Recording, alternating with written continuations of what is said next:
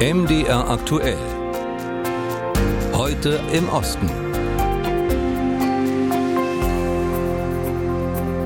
In ihrem Verteidigungskampf gegen die russische Aggression ist die Ukraine auf Waffenlieferungen aus dem Westen angewiesen.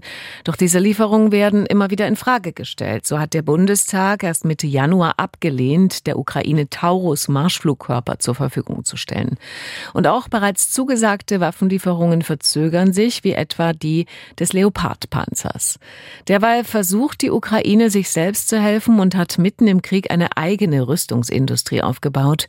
Über diese Entwicklung habe ich mit unserem Ostblogger Denis Trubetskoy in Kiew gesprochen. Herr Trubetskoy, welche sind denn die dringlichsten Probleme, die die ukrainische Regierung mit der Entwicklung einer eigenen Rüstungsindustrie zu lösen versucht? Also das ganz große Problem ist offensichtlich, eine russische Rakete kann mehr oder weniger das gesamte Territorium der Ukraine jederzeit treffen. Aber darüber hinaus war die Ukraine halt rüstungstechnisch auf diesen Krieg nicht wirklich vorbereitet. Gerade die Zeit nach dem äh, Zerfall der Sowjetunion bis 2014, also die wurde schon ziemlich stark verschlafen. Nach 2014 passierte schon einiges. Einige der Prototypen, die in der Zeit danach entwickelt wurden, also die werden jetzt äh, in diesem Krieg schon eingesetzt, aber es passierte nicht, nicht wahnsinnig viel. Aber aber dieses Verschlafen, das gilt eigentlich nicht nur für die Ukraine, sondern auch für den Westen, aber teilweise auch für Russland. Also was wir hier in der Ukraine erleben, ist ein riesiger Artilleriekrieg. Da muss man halt schnell nach Lösungen suchen und die Ukraine improvisiert da auf diesem Feld relativ erfolgreich. Wie kann der Aufbau einer solchen eigenen Rüstungsproduktion mitten in einem Krieg denn gelingen? Also das Vorteil, äh, den die Ukraine hat, ist natürlich so ein bisschen, dass äh, der Rest der Sowjetinfrastruktur, also da gibt es wirklich sehr viel, was äh, unter der Erde einfach stattfindet. Und das kann einerseits die Ukraine relativ gut ausnutzen, aber darüber hinaus geht es halt einfach darum, die Produktion derart dezentral aufzubauen, wie es nur geht. Also natürlich ist sehr viel geheim über die Art und Weise, wie vieles produziert wird, aber man hört wirklich darüber, dass 20, 25 Unternehmen an der Produktion von einem oder anderen Gerät beteiligt sind, dass einiges im Ausland produziert wird, anderes in der Ukraine an sehr unterschiedlichen Produktionsstellen und dadurch versucht man halt äh, das Risiko zu minimieren, dass wirklich die komplette Produktion von Russen zerstört wird. Eine ukrainische Eigenentwicklung ist ja diese Radhaubitze Bogdana, die inzwischen schon in Serie hergestellt wird. Was ist das Besondere an dieser Haubitze? Also zunächst einmal muss man sagen, dass es sehr, sehr wenige Länder auf der Welt gibt, die äh, solche Haubitzen produzieren. Also die bekannteste Haubitze ist vermutlich die französische Cäsar. Dieser Cäsar wird hier in der Ukraine eingesetzt, aber Bogdane ist halt eine billige Alternative dazu. Äh, die schießt schon mit westlicher Munition des NATO-Kalibers, was sehr wichtig für die Zukunft ist, äh, und wird gleichzeitig allerdings äh, wie ein Sowjetgerät bedient. Das bedeutet, dass die Artilleristen, die diese bedienen, die brauchen keine Umschulung. Und ganz, ganz wichtige Frage ist die praktische Reparatur mitten im Krieg. Also diese Bogdanas, die müssen nicht erst nach Polen gebracht werden, also die werden mehr oder weniger vor Ort repariert. Also es ist keine fantastische technische Entwicklung, aber es ist etwas, was ganz praktisch äh, einsetzbar ist und auch etwas, was in der Nachkriegszeit als äh, ein äh, interessanter Exportprodukt dienen könnte. Und auch künstliche Intelligenz soll bei dem Ganzen eine Rolle spielen. Welche? Also im Prinzip gibt es eine Menge von äh, Systemen, wie zum Beispiel Griselda, die wirklich innerhalb von 20, 30 Sekunden in der Lage sind, alles zu analysieren, was es gibt. Also Meldungen aus sozialen Netzwerken, Satellitenbilder und so weiter und so fort. Das ist alles, was Sie sich vorstellen können. Innerhalb von 20, 30 Minuten äh, bekommen zum Beispiel Panzerbediener oder wie auch immer die Daten über, über mögliche Ziele. Das ist schon äh, relativ wichtig. Bei den Drohnen äh, gibt es äh, Sachen, die wirklich sehr, sehr stark helfen gegen die elektronische Kampfführung der Russen. Also es ist noch nicht der ganz, ganz große Durchbruch, was den Einsatz äh, der künstlichen Intelligenz praktisch im Krieg äh, angeht, aber täglich gibt es mehr Technologien und ich glaube, dieser Durchbruch, der wird relativ schnell kommen. Soweit Denis Trubetskoy, unser Ostblocker in Kiew. Jetzt schauen wir in den Kosovo. Der Streit um die Anerkennung von Kosovo durch Serbien schwelt seit Jahrzehnten. Serbien betrachtet Kosovo lediglich als abtrünnige Südprovinz mit zeitweiser eigener Verwaltung, keinesfalls aber als eigenständiges Land. Und so kam es auch im kleinen Grenzverkehr immer wieder zu Auseinandersetzungen. Etwa dann, wenn Bewohner aus dem Kosovo mit ihrem Auto nach Serbien fuhren, dann mussten sie jedes Mal ihre Autokennzeichen wechseln, zumindest aber überkleben oder aber mit Strafen rechnen. Doch immerhin das hat nun seit Jahresbeginn ein Ende. Viosa Cerchini und Dörte Hanisch berichten. Aufkleber auf dem eigenen Autokennzeichen oder Interimskennzeichen. An der Grenze zwischen Serbien und Kosovo kam es regelmäßig zu irrwitzig anmutenden Bastelaktionen von Autofahrern. Schuld daran war die Buchstabenkombination RKS auf dem Autokennzeichen der Kosovo-Autos. Denn weil Serbien die Republik Kosovo nicht anerkennt, durften auch Autos mit der Buchstabenkombination RKS für Republik Kosovo nicht von dort nach Serbien einfahren. Es sei denn, die Autofahrer ersetzten ihr Nummernschild eben gegen ein anderes oder aber überklebten die drei Buchstaben.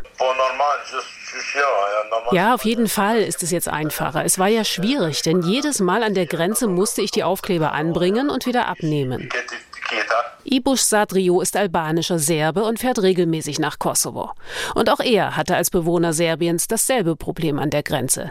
Denn vor drei Jahren wehrte sich Kosovo und begann die Politik der Reziprozität, was so viel heißt wie, was ihr macht, machen wir auch. Und fortan durften auch in Kosovo keine Autos mit serbischen Kennzeichen mehr fahren. Eine absurde Situation, die nun ein Ende hat. Das serbische Parlament hatte im vergangenen Jahr beschlossen, künftig die Autokennzeichen mit den drei Buchstaben RKS anzuerkennen. Ibush Sadriu ist froh über die Normalisierung an der Grenze. Wenn es geregnet hat, waren immer die Aufkleber weg. Und die Polizei hat uns dafür auch bestraft, nur weil ein Sticker heruntergefallen war. Allerdings, dass Serbien und Kosovo nun auf dem Weg einer wirklichen Normalisierung oder gar Annäherung wären, davon könne bei weitem keine Rede sein, sagt Gasmir Raci, politischer Analyst in Kosovos Hauptstadt Pristina. Auch wenn das zwar gute und positive Nachrichten waren, es wurde etwas umgesetzt, was schon vor zehn Jahren vereinbart war. Mit der Umsetzung will Serbien die Aufmerksamkeit der EU kaufen und der Gefahr vorbeugen, dass dies Serbiens Mitgliedschaft in der EU gefährden könnte.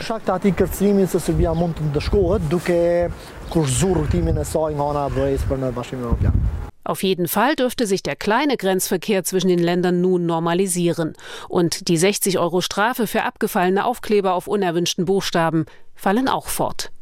Ansonsten aber bleibt es angespannt. Denn das Abkommen vom Frühjahr vergangenen Jahres, das eine Normalisierung zwischen Serbien und Kosovo anstrebt und von der EU vermittelt wurde, umfasst 39 Punkte. Die Autokennzeichen waren nur einer davon. 11.25 Uhr ist es Sören MDR aktuell.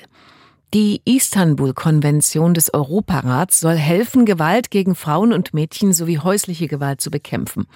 Fast alle EU-Länder haben die Erklärung inzwischen angenommen, doch Tschechien hat sie nie vollständig ratifiziert und den Prozess gerade gestoppt. Auf der einen Seite sehen Konservative und Kirchen die traditionelle Familie in Gefahr, auf der anderen Seite protestieren liberale und Frauenrechtsorganisationen gegen zu milde Urteile bei Vergewaltigungen. Marianne Allweis berichtet.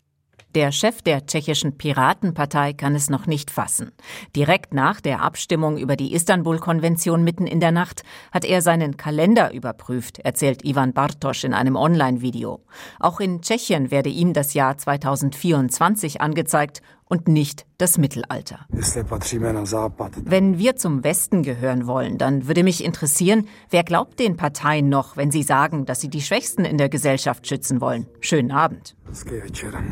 Das Oberhaus des tschechischen Parlaments, der Senat, hat die Istanbul-Konvention knapp abgelehnt. Für die Verabschiedung fehlten zwei Stimmen. Vor allem Mitglieder von zwei konservativen Regierungsparteien äußerten Bedenken, aber nicht nur. Auch Abgeordnete der populistischen ANO, Sozialdemokraten und Unabhängige. Für mich persönlich ist die Konvention wegen der Einführung des Gender-Begriffs und seiner Definition in unser Rechtssystem inakzeptabel. So Senator Michael Zanow. Seine Kollegin Jitka Chalankova hält die Konvention in erster Linie für überflüssig. Alle Maßnahmen, die zum Schutz von Opfern nötig sind, gibt es in unserem Rechtssystem. Einige haben wir in letzter Zeit aus der Konvention ergänzt. Wir halten uns an alles. Tschechien hat die Istanbul-Konvention 2016 unterschrieben, aber im Parlament hat sie nie eine Mehrheit erhalten. Anders als in den meisten EU-Ländern, einschließlich des konservativen Nachbarn Polen. Laut der Menschenrechtsbeauftragten der Regierung hat Tschechien große Defizite im Umgang mit sexualisierter Gewalt. Die Konvention hätte das Land dazu verpflichtet, die Situation langfristig und systematisch zu verbessern. Die vergangenen Tage haben uns gezeigt, wo wir überall versagen, so Klara Schimatschkova-Laurenčíková. Bei der Prävention, bei der gezielten Hilfe für Opfer oder bei Programmen für Gewalttäter. Ein Fall erhitzt in Tschechien gerade viele Gemüter. Ein Mann hat seine Stieftochter jahrelang schwer sexuell missbraucht. Dafür hat er nur eine Bewährungsstrafe erhalten. Menschenrechtsgruppen rufen zu Demonstrationen auf und fordern ein Umdenken in der Gesellschaft und der Justiz. Die Frauenrechtlerin Johanna Nejedlova versucht, die Ablehnung des Parlaments auch positiv zu sehen. Ich glaube, das ist einer der besten Verträge, um Opfern häuslicher Gewalt besser zu helfen. Wir müssen zustimmen. Früher oder später wird das passieren. One day it will happen.